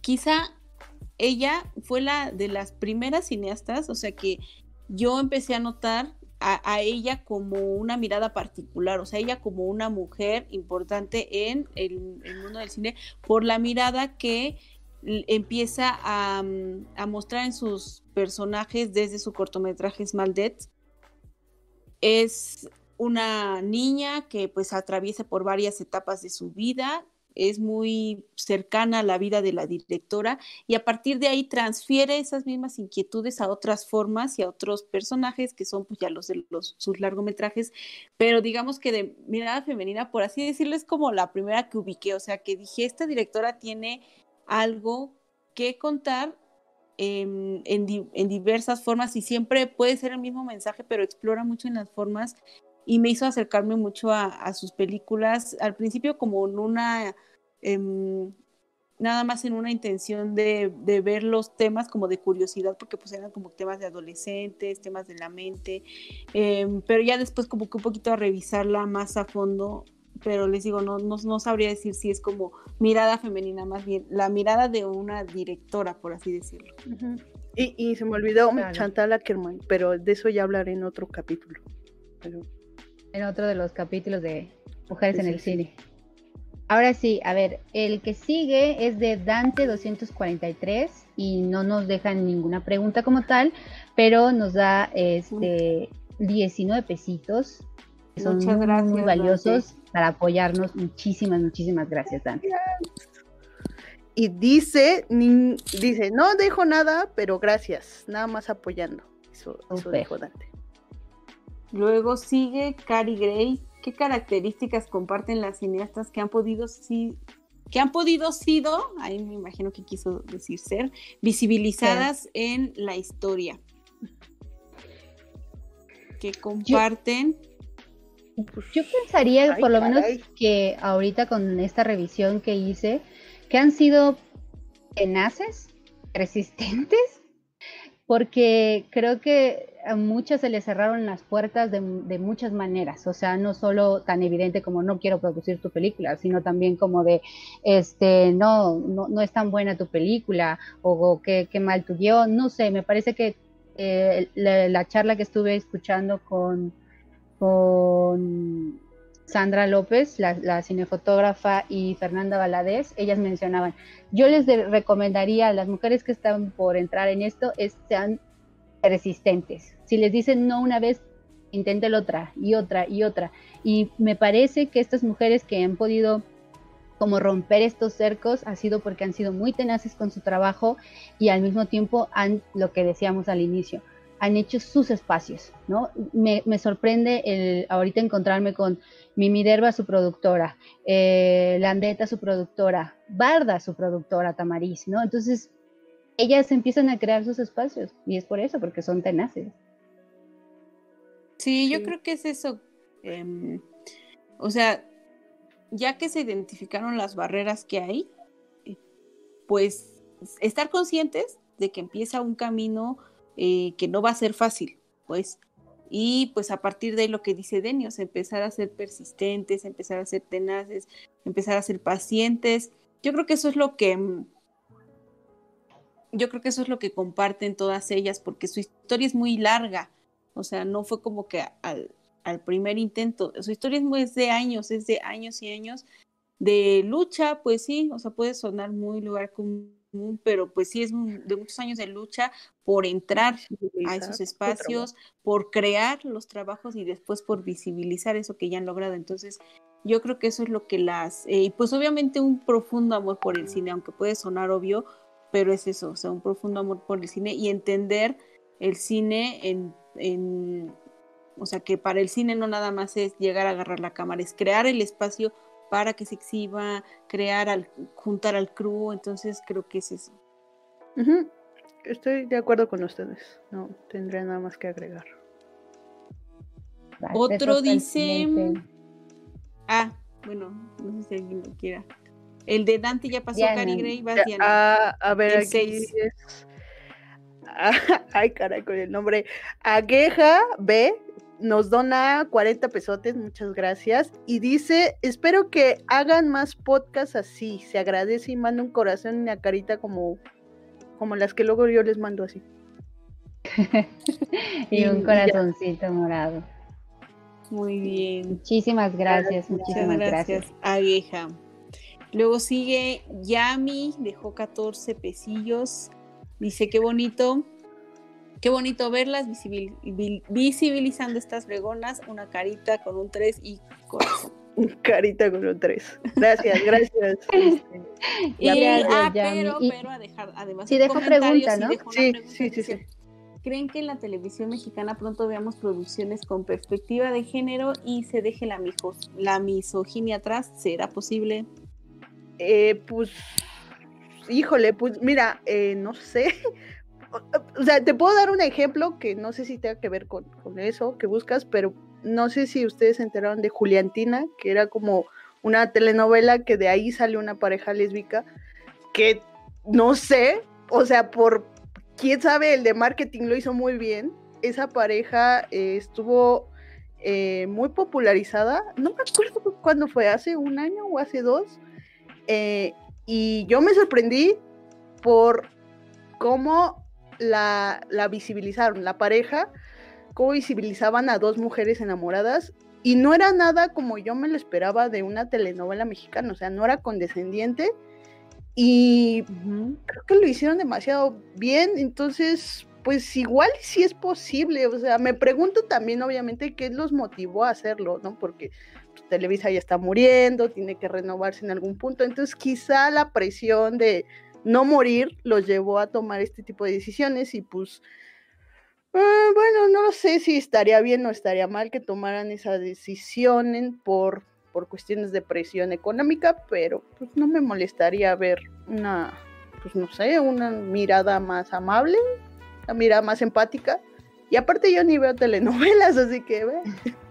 Bueno, pero en la televisión mexicana supongo que como más amplio, incluso los realities o este, no sé, los programas de, de, comentarios o cosas así, o sea, mm, sí, sí, sí, o sea, como más amplio, está difícil, ¿no? Porque ahorita la, como la marca más, eh, o, el ejemplo más claro que tengo de misoginia en este tipo de programas televisivos de, la, de México, de estos como programas de la mañana, en lo que las conductoras a veces salen como con el super vestidazo y ponen, las ponen a hacer a, como ciertos, ciertas acciones que pues serían muy difíciles en una falda.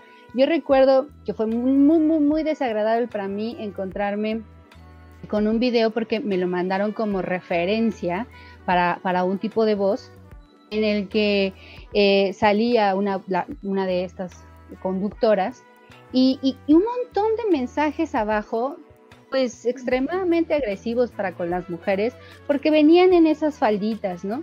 Y a lo mejor eh, creo que las mujeres podemos vestirnos como nosotras querramos, pero a veces están hechas esas decisiones para explotar el cuerpo de las conductoras antes que cualquier otra aportación, ¿no? Entonces, en el momento en el que eh, en la televisión mexicana se deje de ver como elemento de entretenimiento el cuerpo de la mujer, creo que hasta ahí podríamos hacer alguna diferencia. Y fíjate que ESPN, eh, e no sé, a ver, chat, que es el que más sabe de estas cosas de deportes, ya había tenido como una norma de que ya las mujeres iban a vestir un poco más eh, discretas, o sea, ya no era como, porque lo hacen a propósito, obviamente, el vestirte con una faldita y con un escote que podría ser, resultar incómodo para quien esté ahí, y creo que ESPN e eh, tomó esta decisión de no, o sea, ¿saben qué? Este, mujeres van a vestirse eh, de una manera ya más discreta y creo que, eh, no sé si esté bien o esté mal, pero creo que ante este fenómeno es una decisión, pues una decisión que espero que les haya ayudado a las conductoras y en varias ocasiones he visto programas donde ellas están interactuando y creo que ya se les toma un poco más en cuenta, porque creo que donde veo más misoginia es en estos programas deportivos donde nada más está, eh, pues nada más estamos ahí como, pues decorado, ¿no? Como, como atracción visual y creo que ESPN ya las está tomando en serio y ya les está diciendo, ya les está escuchando y está escuchando lo que tienen que decir sobre el deporte, porque hay mujeres buenísimas que comentan los deportes. Y ya. Eh, Leti, ¿quieres agregar algo? Nos vamos con el Nos siguiente vamos chat. con el sí. Ok, el siguiente chat es de Fer, que nos deja eh, unos 50 pesotes. Muchísimas gracias, Fer. Y nos menciona que una serie así, no, que sea una serie recurrente. O sea, estar hablando acá de mujeres en el cine está genial. Muchísimas gracias por este apoyo. Gracias por porque les guste la idea. ¿Quién sigue? Pues sigue Jos Poseros. Dice, respeto y admiración para todas las mujeres que trabajan en producciones y a todas las costureras que pocas veces son reconocidas. y nos da 50 pesitos. Muy, muy, muy cierto. Ay, sí, gracias. Después sigue, ¿quieren que lea el siguiente? Ah, sí, si quieres, Leti. Uh Saraí Rabago. Eh, gracias por tus 50 pesitos, Saraí. Ella nos dio ya ocasión en la noche. Eh, Celine Siama me enamoró en una entrevista porque dijo que muchas de las escenas de eh, Portrait las, las coreografiaron con respiraciones. Increíble. Eso, está bien chistoso porque la plática dice, o sea, creo que Celine se llama ama los cómics o no sé qué, dice que para la escena del beso se acordó del Spider-Man de Sam Raimi, la 1. ¿Ven cuando está el beso? Que están volteados. Ah, sí, sí, eh, dice que, que, o sea, lo tomó como referencia, no es que haya hecho una referencia a la película. Y dijo, yo quería hacer esto eh, pero obviamente la película va en un sentido horizontal y entonces como que ambas se quitan la máscara al mismo tiempo y es cuando se besan y es como, ay, qué bonito. Y ya. wow, no sabía eso, pero coreografar, coreografiar todo con respiraciones tiene mucho sentido, ¿no? Eh, ahí es cuando se hacen las pausas y una respiración puede tener muchísimo significado. No, no lo sabía. Gracias por el dato, Saraí. Y nuestro último super chat de la noche viene de Producciones Imperdonables con una donación de 50 pesitos. Muchísimas gracias. Y nos dice, película favorita con protagonista mujer y nunca cambia. No, nunca cambien ustedes por estar aquí con nosotros. Este, película favorita con protagonista mujer, Diana Leti. A ver, estoy buscando el título porque no me quiero equivocar. Janine Dialman. Ah, Janine, Janine Dialman. Dialman. Yo, mi, mi protagonista mujer favorita es la otra de Roberto Gabaldón. Me encantan oh. ese, esa pareja de hermanas. Para mí es genial. La transformación de, de ella, eh, pues de ser como esta hermana eh, resignada a una realidad pobre. Em, siempre viendo inalcanzable a su hermana. Su transformación como personaje está increíble y después pues la forma en la que maneja ya, eh, eh, bueno, la película es genial pues, pero ella como personaje a mí me fascina por su evolución, por su evolución porque ya cuando está ahí en la cima, ella sí está en la cima de la pirámide. Este, también. también, no te hagas eh, Cuando todo se le empieza a complicar, e, es genial su actuación, les digo, su, construcción como personaje, las capas que tiene, la forma en la que se relaciona, es la, es la primera que pienso. Aparte me encanta su, todos sus atuendos, o sea, en cuanto a vestuario también es una cosa increíble, en cuanto a peinado, todo, todo me encanta de, de, esta, de esta película en general, pues. Oh, ¿Tú? Eh, yo creo que sí, Jan Dielman, o sea, no es un personaje que yo quisiera hacer, pero creo que nadie, pero creo que es mi favorito porque demuestra mm, el, sentimiento de muchas, de cómo nos sentimos a veces como encerradas en un cuadro. Eh, y en especial yo, yo lo relaciono mucho con mi mamá porque eh, bueno, pues obviamente ya la protagonista es una ama de casa y entonces como que la primera vez que la vi sí me sirvió como de lección de, ay, pues como, como ser consciente de, del, del, papel que estaba teniendo mi mamá en ese entonces y ser un poco empática con ella. Entonces creo que siempre le voy a agradecer eso a esta película que me hizo reflexionar mucho sobre mi vida y sobre lo que estaba haciendo. A mí la verdad esta pregunta me, llega en curva, no sabría muy bien, o sea, como película favorita está complicado, pero he de decir que no tiene mucho que Vita un Boy, por eso la tengo como muy muy fresca. Y sí podría decir que entra en mis películas favoritas de, o sea, ya para largo, porque creo que es, eh, bueno, ya lo, tomaremos con mayor este, profundidad, porque es una de las películas que también me gustaría meter en esta, en esta lista justo de lo de Never Rarely, Sometimes Always, por lo mismo, ¿no? Porque me parece una, una nueva oleada de cineastas que traen una mirada súper fresca. Y este, bueno, Tomboy, sí es, eh, el personaje es mujer en el sentido biológico, biológico, pero a la hora de, de desarrollarlo es quien ella quiere ser. Bueno, o sea, quien el personaje quiere ser, así es como la o lo desarrolla, ¿no? Entonces, por eso creo que es un personaje muy, muy potente. Ya este, Diana ha hablado muchísimo de Esquiama y se podrá hablar muchísimo más porque la, verdad es una gran, gran cineasta. Y eso es ahorita la que se me viene a la mente, creo, Tomboy. Sí, sí. Sí, creo que sí. Pero, y corran, corran a verla, de verdad es una, es una joya, es una joya moderna. Este, pues gracias Diana, Leti, por esta conversación. Yo la disfruté muchísimo, de verdad, a aprender muchísimos más nombres. Se los dije al inicio, yo me sentía como que no sabía la verdad de muchas de estas mujeres. Y no solo, a lo mejor teníamos conciencia de una o que otra eh, producción, pero ya metiéndote más en sus historias, empiezas a escarbarle y encuentras datos interesantísimos y conectando todo esto y empiezas a ver el cine de manera muy diferente. No sé cómo ustedes eh, se sienten para cerrar esto.